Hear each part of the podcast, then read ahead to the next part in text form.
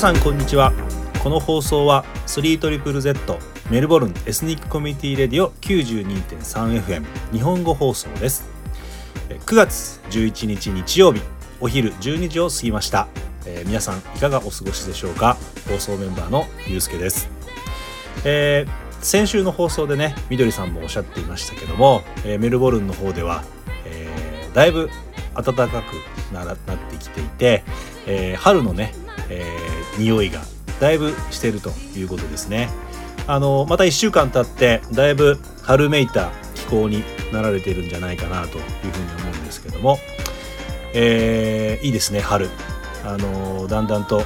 こう寒い寒いって言ってたものからちょっと徐々に徐々にこう外に出ていってなんかあの懐かしい風景がこう思い浮かぶなっていう感じがするんですけど、えー、一方でね日本では、まあ、9月になってだいぶ涼しくなってきましてあなんか今年の夏はだいぶ暑かったんでねなんかこう今実際30度ぐらいあるんですけど、まあ、なんか30度でも意外に涼しいなみたいな、えーとまあ、ちょっと変な、えー、秋秋の、まあ、秋口っていうんですかねえー、そんな感じがしています、ただねなんか夕方とかになるとだいぶスズムシの音色とかあとはセミもだいぶ減ってきたなって感じがするんですするのであのまあ少しずつではありますけどあ夏も終わっていくのかななんていうふうな、えーと、感じでいます。はい。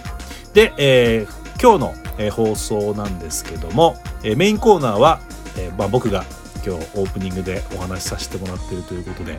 え、リスナーの皆さんもねお気づきかと思うんですけど、えー、ちょっとちっとチャットをお届けします。でそうですね。ゲストは、まあ、あのいつものいつもの方をゲストにあのお呼びしておりますのでお楽しみにしていただけたらなというふうに思っております、えー、では、えー、9月第2週のね、えー、3ZZZ メルボルンエスニックコミュニティレディオ日本語放送えー、元気に、えー、お届けしたいなというふうに思っております。それでは早速メインコーナーの方に行きましょう。どうぞ。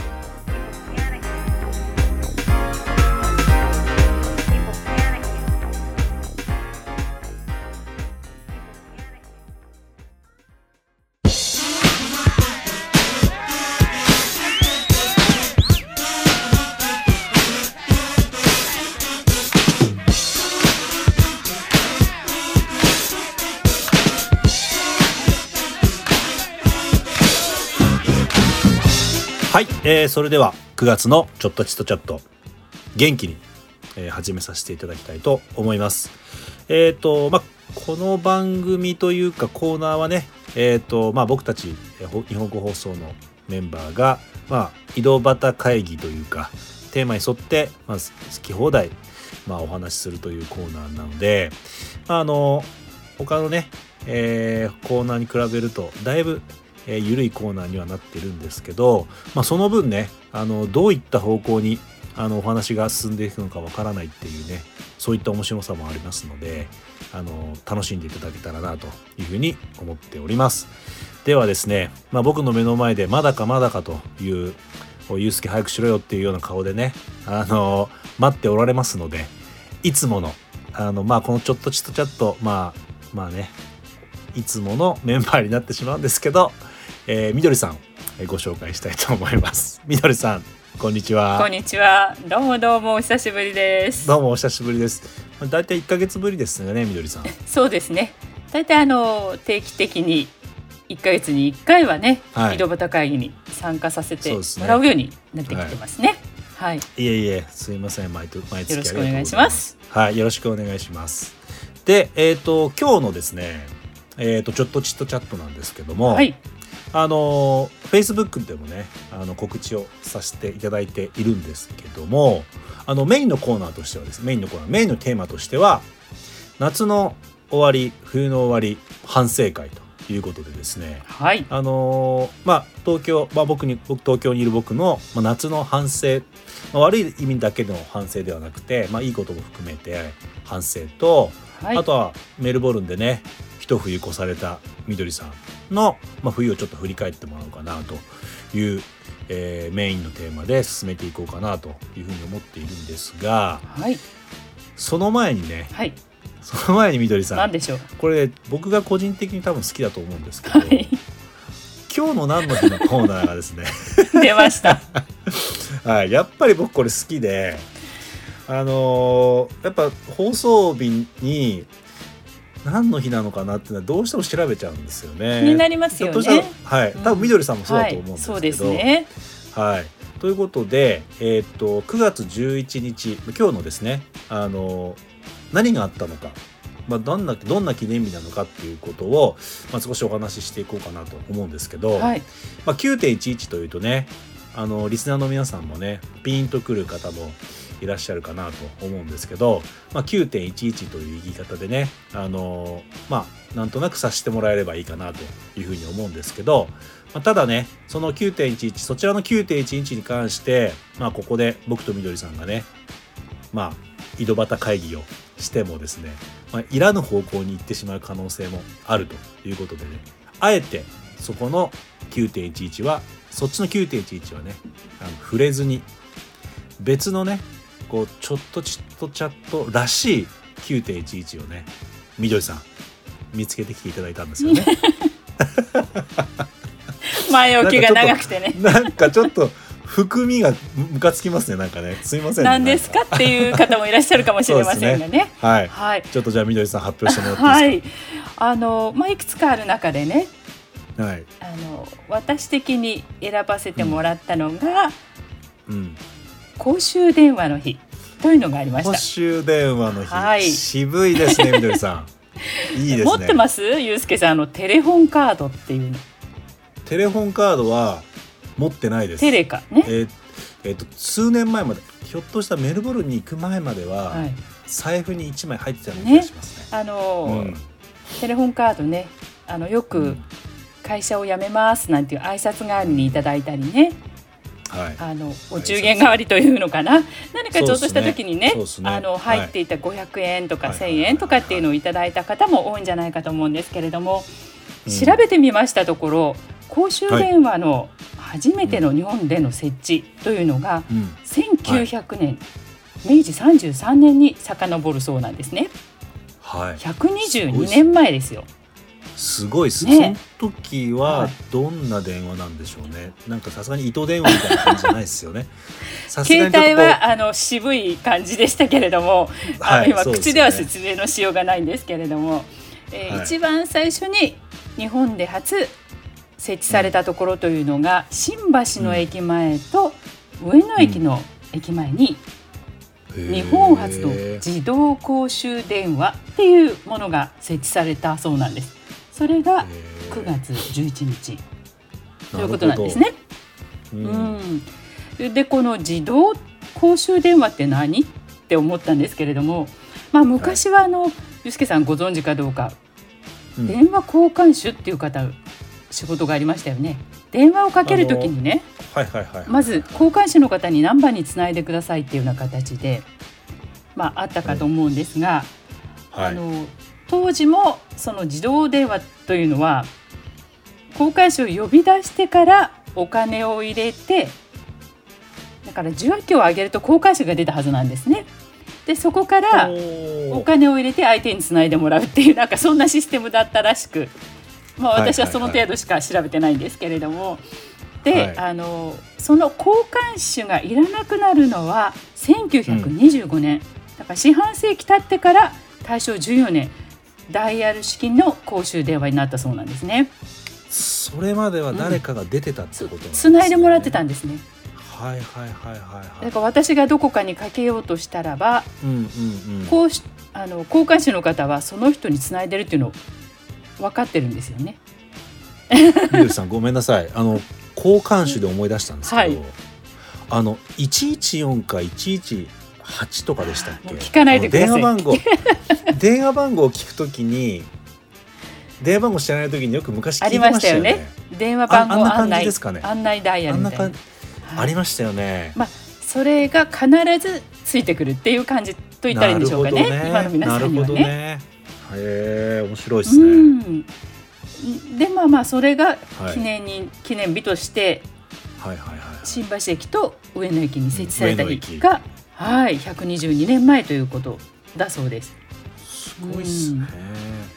うん、公衆電話最近公衆電話見なくなりました、ね、ですよね。で私も実はその公衆電話ファンなんですけれ ど。どういうことですか？公衆電話ファンっていうのは？なくては困るっていう感じであの、まあ、もちろんね携帯電話があの普及する前の話なんですけれども、はいはい、あの例えば私がベルボルに来たのはもう30年近く前になるんですが当時まだ携帯電話の普及が少なくて、はい、えー、でまあ、携帯電話あったけれども日本からあごめんなさい日本に里帰りして携帯電話のを借りたり、うん、あるいは買っておいたりとかっていうことがまだね、あのそれほど生活にに入ってきてなくてですね、とにかく日本に着いたら公衆電話を使ってれば親兄弟とも連絡が取れるっていう時代だったんですね。でそ、ね,、れでこう馴染んで里帰りをしていてある時に、ああるべきところに携帯携帯で公衆電話がないっていうあそこからあの電話しようと思ったのにっていうところになくなってるっていうことがありまして、なので公衆電話ファンとしては大変痛い目にあったという。なるほどね、はい、そうですね。今みたいに例えば SIM カードを簡単に携帯のか、まあ、そもそも携帯がないのでそうなんです。多分 SIM カードっていう多分存在というか考え方自体がないとは思うんですそのシステム自体をまだ知ってなかったっていうのが正解ですかね、うん、私の場合はね。うん、うんうん。そうっすね、うん、そっかそっかそっか。公衆電話っていうと僕も結構公衆電話は好きで、はい、好きというかまあ馴染みがあったというか、まあ、学生時代にこっそり電話をかけに行ったとか。そうそう 当たり？行きましたよ。もうなんか冬とかはもう厚いダウンジャケットとか着て行ったりとか。夏はね蛾がいるんですよね。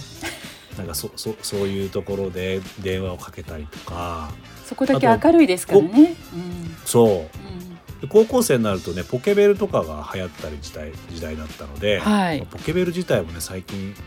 皆さん知らないかもしれないんですけど、うん、ポケベルを打つ打ったりとか、はい、まあよくまあよく使いましたね公衆電話あ本当ですか。うん。使いました。そっか9月11日公衆電話の日なんですね。なんか面白いですね。昔はね会社勤めしてた頃は例えば、電車が突然ね、あの遅れるというような場合には携帯電話もありませんでしたから駅の公衆電話にね、みんなが列をなして並んだなんていう記憶もあったりね。本当にお世話になった公衆電話なんですけれどもね。メルボルンでどうなんですか？公衆電話。メルボルンではやっぱりあんま見ないですよね。あの私が当時その30年ほど前に来た時点では40セントでかけられる公衆電話。結構あちらこちらにあったように気がするんですが最近は確かに少なくなってきてるかもしれませんね。そうですよね、ちなみにメルボルンというかオーストラリアの公衆電話って何色なんですか、僕あんま見たことないんですけど、はい、シルバーというかシルバー、やっぱり。金属的なものだと思います、日本のねあの公衆電話、赤だったりグリーンだったりあったと思うんですけれども、ね、そうですね、うんうんまあ中にはねあの日本から国際電話のかけられる公衆電話もあったりね、うん、ありますね成田の空港なんかにもありますけどね。ありますね。そっかなんか面白いですね。なんまあちょっとね今更公衆電話かよって思う部分もね リスナーの方とかで思ってる方もいらっしゃるかと思うんですけどちょっと公衆電話探してみたら面白いかもしれないですね。でねあの気になったのでねどのぐらい設置せる、はい、されてるかなって見てみたんですよ。また長くなりますが、は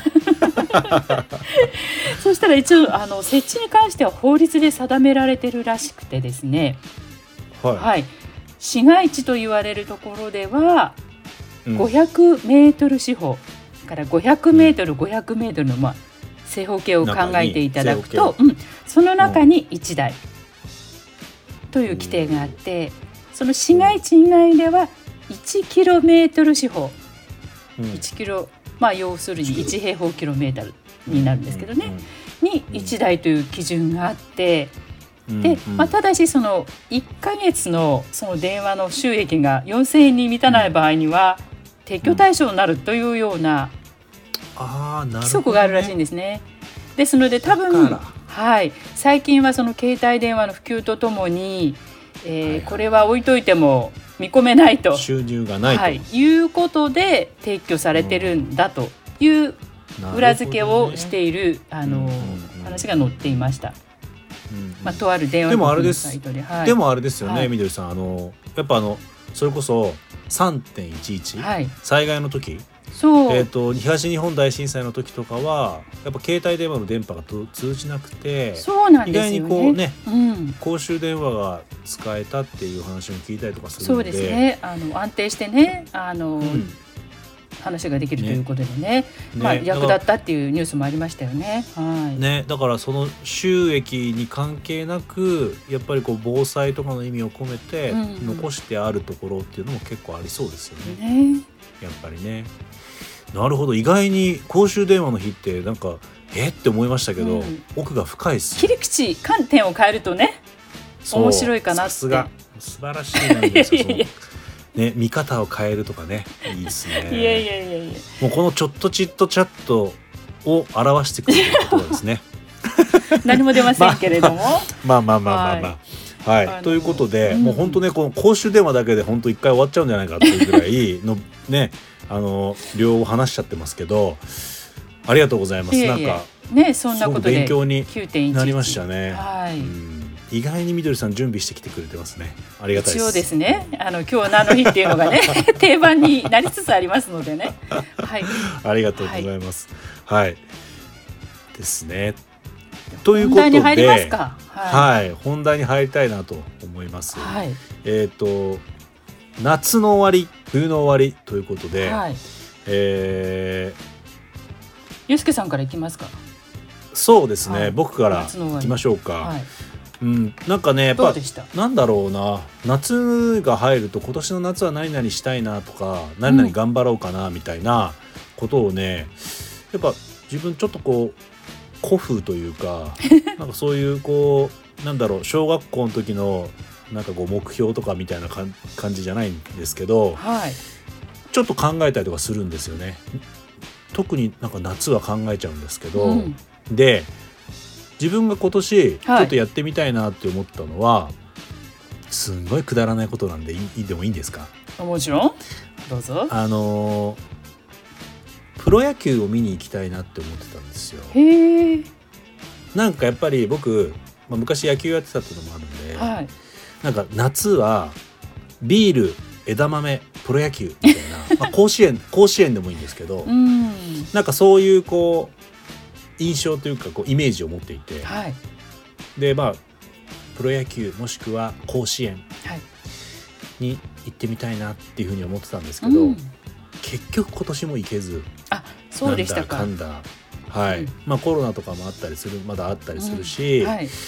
まあなんだかだ人が、まあね、多かったりもするし、うん、みたいなこともあって行けなかったなっていうのがありましたね。うん、でも山登りで山登りに行けたんじゃないですか？そこなんです。よ。それもう一つがその山登りだったんですけど、はい、あのまあね先月の放送でも「まるまる始めました」ということで、まあ、山登りとかね、まあ、そういったこう昔から好きだったことをもう一回挑戦してみるみたいな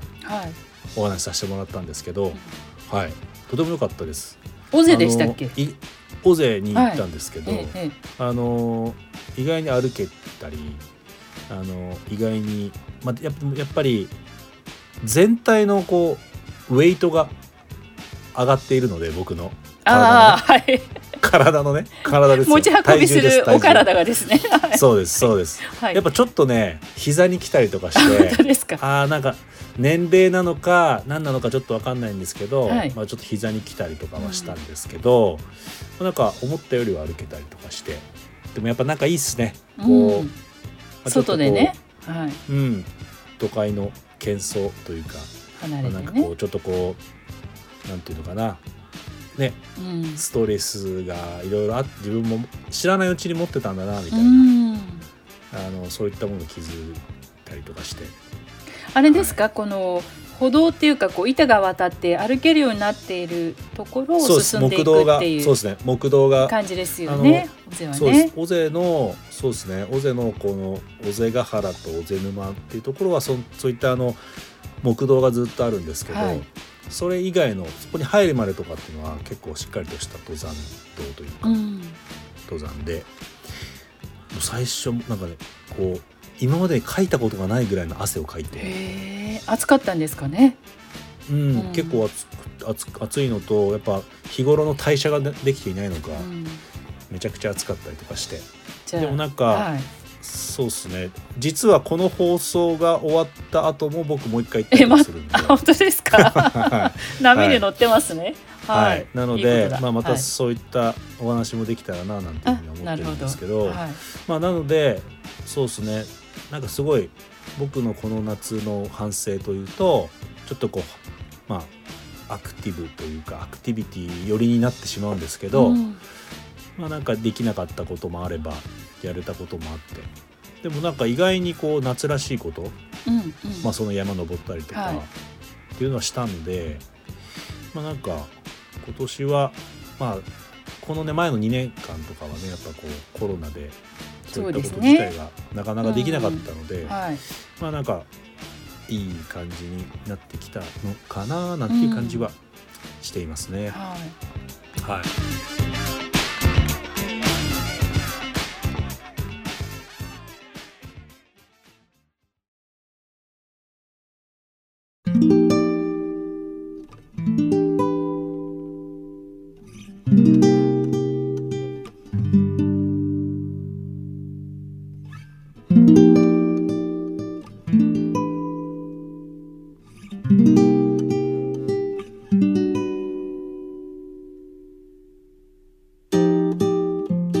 ではみどりさん、はい、どうですか？なんか冬ですみどりさんはね冬の冬の終わり冬の終わりに、うん、うん、ですね、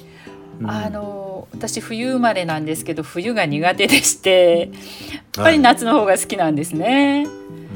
わ、はい、かります。であの若い頃はねスキーが好きだったので冬はスキーが好きだったシャレじゃないんですけど 突っ込まないでください。あのスキーに行くことが楽しみでね冬を過ごしてたんですけれども、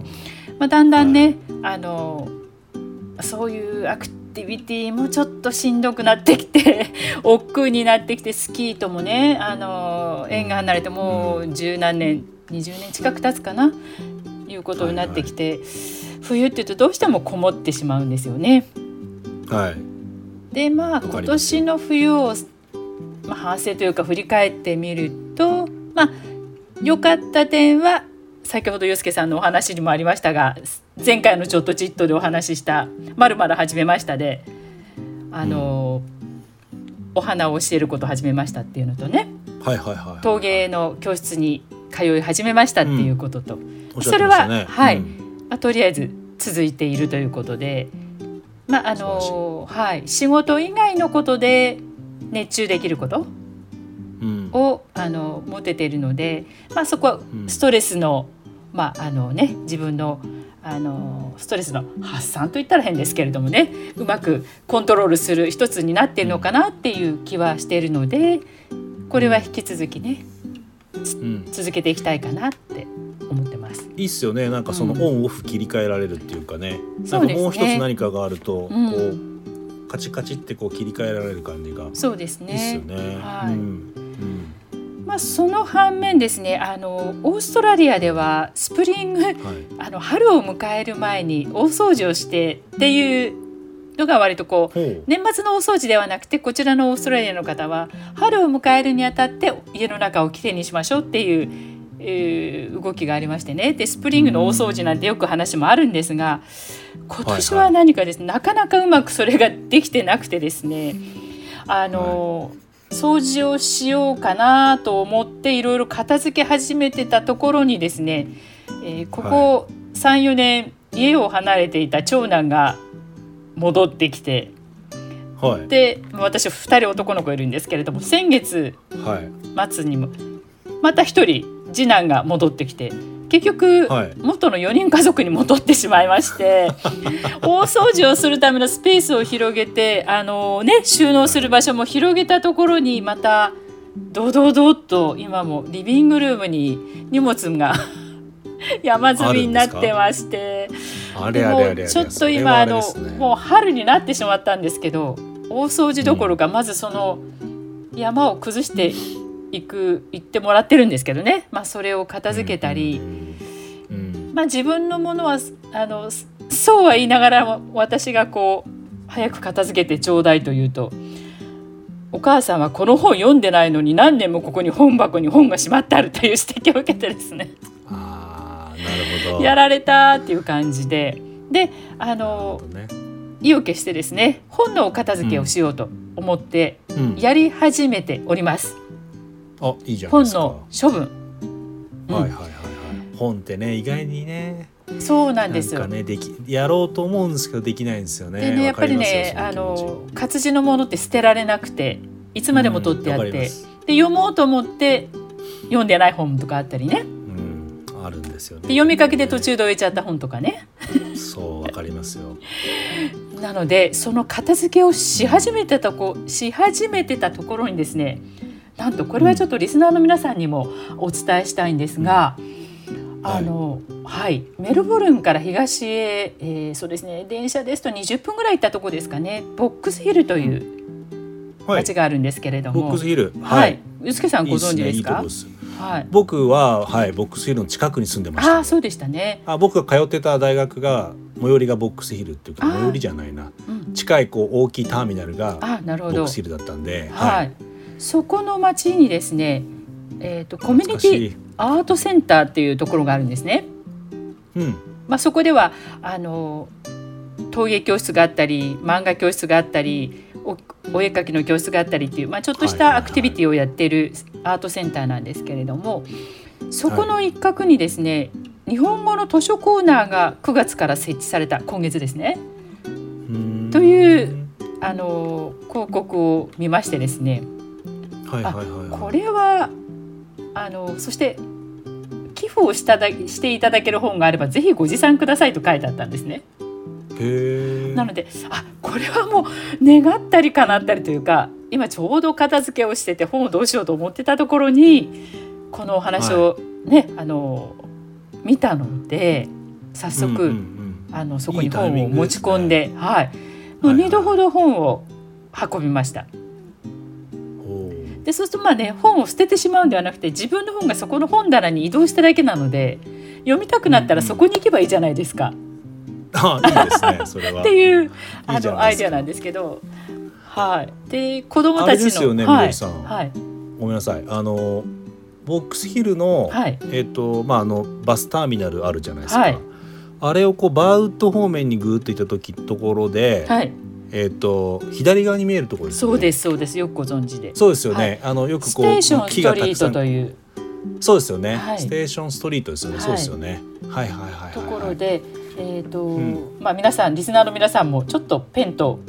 紙があれば控えていただけたらと思うんですが、うん、ボックスヒルコミュニティアートセンターというところでボックスヒルコミュニティアートセンター、はい、はいはいはい、で、えー、住所がですね470、うん、ステーションストリートボックスヒル、うん、470ステーションストリートということで、あのいつでもご利用いただけるようになってるんですね。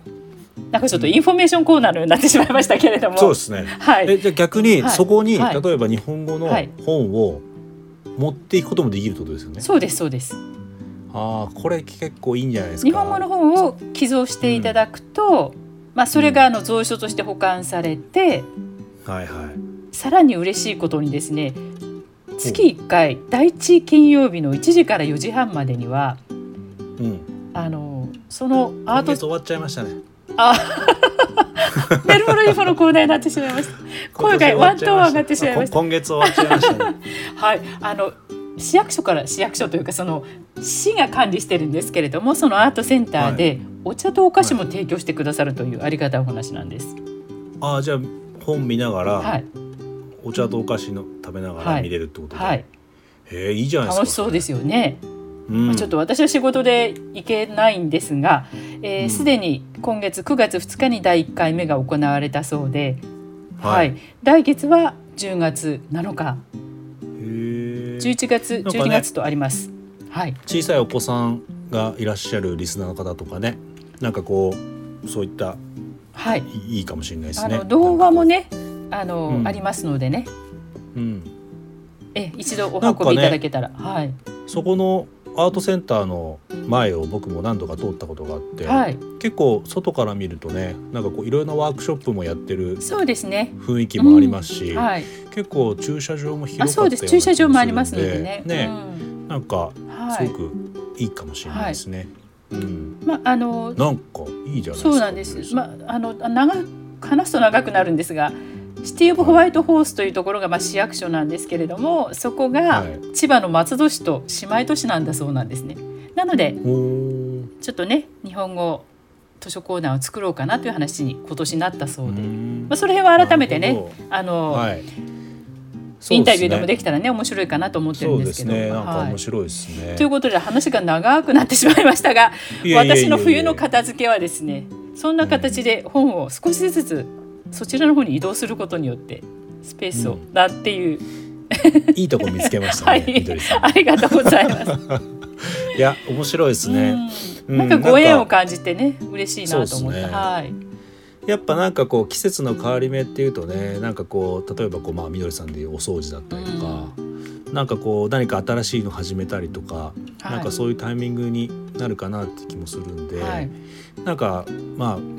僕とみどりさんの、まあ、僕の話はどうかなと思うんですけどみどりさんのねお話がなんかこうリスナーの方にもなんかこういいヒントになればなっていう感じがありますね。そこまでね、なかなか至りませんけれどもね、まあ、こういったちょっとね皆さんのあの耳寄り情報みたいなのをお届けできれば嬉しいかなと 思います。ちょこちょこ今日は今月はこうその辺をちら散りばめられてなんかいい感じでしたよみどりさん。ありがとうございます。肩に力入ってませんか？大丈夫ですか？大丈夫です、大丈夫です。はい。まああとね今日はこの後ねあのそうですね。はい、うん、新しいメンバーのメルボルンインフォのコーナーがきちんとしたコーナーがお,、お待ちしねしてますのでね。ありますのでね、はい、はい、そちらの方でもちょっとこうイベントをね。そうですね、ご紹介させていただきますので、はい、そちらの方も楽しみにしていただいて、はい、はい、ということでえっ、ー、と今月の、えーと、ちょっとチットチャット、はい、えーとまあ、夏の終わり冬の終わり反省会ということで、えーと、僕とねみどりさんの、えーと、夏と冬の反省という反省、まあ、振り返りですかねをさせていただきました。えっ、ー、と皆さんもねなんかこのタイミングであ今年の冬どうだったかなとかあこの夏どうだったかなとか、まあ、次の季節に向けてねなんかこう目標を立ててみたりとかねあ次はこれやってみようみたいなねなんかまあ、ちょっとね心に置いてみてもいいんじゃないかなということで今日の、まあ、今月のですかねちょっとちとチャットとさせていただこうかなというふうに思っております。みのりさん今月もどうもありがとうございました。ありがとうございました。来月もよろしくお願いします。こちらこそ。はい、はい、それでは、えー、今日のちょ今月のちょっとちっとチャットこの辺でお開きにさせていただきたいと思います。リスナーの皆さんありがとうございました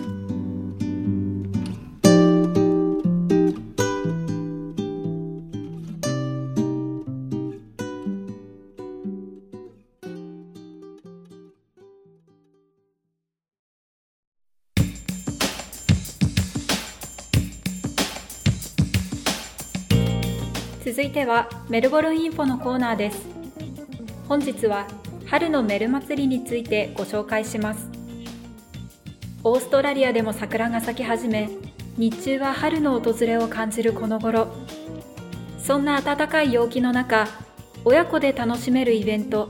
春のメル祭りが AFL グランドファイナルフライデーに開催されます。会場には子どもたちが楽しめるアスレチック型エア遊具やサッカーや科学実験を体験できるブースアート作品や日本の本雑貨を販売するブースなどもあり大人も子どもも一日楽しめます。また無料で参加できる抽選会ではレストランバウチャーやお米お菓子など豪華な商品が目白押しとなっております。開催日時は9月23日金曜日。AFL グランドファイナルフライデー午前10時から午後3時まで。会場はオークリーのハンティングデール駅より徒歩5分。駐車場もあります。その他詳細は Facebook にて春のメル祭りで検索ください。ここまででご紹介した以外にもステージパフォーマンスや併設カフェもありますので3連休の初日の予定にいかがでしょうか。以上メルボルンインフォのコーナーでした。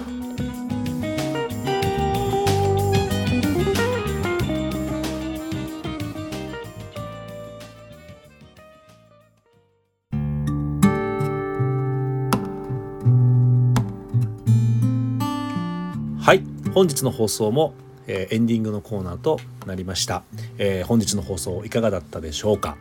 えー、なんかね、えー、まあちょっとちっとチャット、まあ、夏の終わり冬の終わり反省会ということでお届けしたんですけどもなんか結構耳寄りなというかお得情報というかのところまであのみどりさん発展していただいてあのとても 何て言うんですかねいいお話を聞けたなっていう気がするんですけどありがとうございましたみどりさん。いやいやいやいや、うん、あのもうね本当にとんでもないです、うん、本当に掃除があとあれですねなんかあのメルボルンインフォでもお届けしましたけど、はい、やっぱ結構こう春に向けていろんなねイベントというかそういったものもこれから企画されているようでやっぱなんかいいですね春って。そうですね。やっぱりこう、うん、ウキウキ感があるっていうのかな？空の色もね、ね、明るくなってくるし、空気も明るく軽くそうですね、うん、なってくるので。特に特にメルボルンはねその春に向けてすごいですよね。いろんなお祭りがこうバーッと、はい、ねなんかいいじゃないですか。あとはあの以前メンバーのひかるさんが案内してくれましたバンクシアパークの桜、うんうんうん。うん、あのどうかなと思って先日ねちょっと行ってみたんですけれども、はい、ソメイヨシノが咲いてたんですよ。あらいいですねひっそりと。はい。昔ねあの大平首相が元首相でいらしたね大平首相が寄贈されたという桜が植えられてる公園なんですけれども、うん、あのこれから先はまた八重の桜がね綺麗に色づく時期に迎えますので、うん、9月終わりから10月初めぐらいですかね、うん、楽しめる時期がやってくると思うので。そうですね。はい。なんかリの皆さんもぜひ。オーストラリアも日本もっていうかメルボルンもねこう四季がしっかりしているんでそうですね、シーズンがね、うん、ちゃんとしてるんでやっぱなんかこう季節の移り変わり目っていうのはやっぱこういろいろなお花だったりとかなんかそういったものがいいですねなんかそうですね、うん、楽しめて。まあ、ワトルの黄色い花が咲いたな春だなと思って今度はピンクの桜みたいな感じでね、うん、うんしばらくは目が楽しめるかなと思いますよ。そうですね。はい。はい。あのね、あのリスナーの皆さん、皆さんのリスナーの皆さんもね、あの12時から1時までは日本語放送を聞いていただいて、その後ね、まあそういった桜を見に行ったりとかね、まあちょっと外に出てピクニックとかね、とてもいいんじゃないかなとゆうすけさんラジオがなくても今はウェブで聞けますからね。そうですね。そうですよも。う桜の公園でもラジオを聞いていただけますからね。そうですね。あのポッドキャストでもねあの、はい、聞き忘れちゃったよっていう人のためにねそうなんですね。こちら配信しておりますので、はい、そちらの方もねアクセスしていただいて、はい、あのお家じゃなくてもいろんなところでねはい、うん、楽しんでいただけたらなとひかるさんがね頑張ってポッドキャストをやってくれてますのでね。はい、ありがとうございます。はい、ご活用いただければと思います。はい。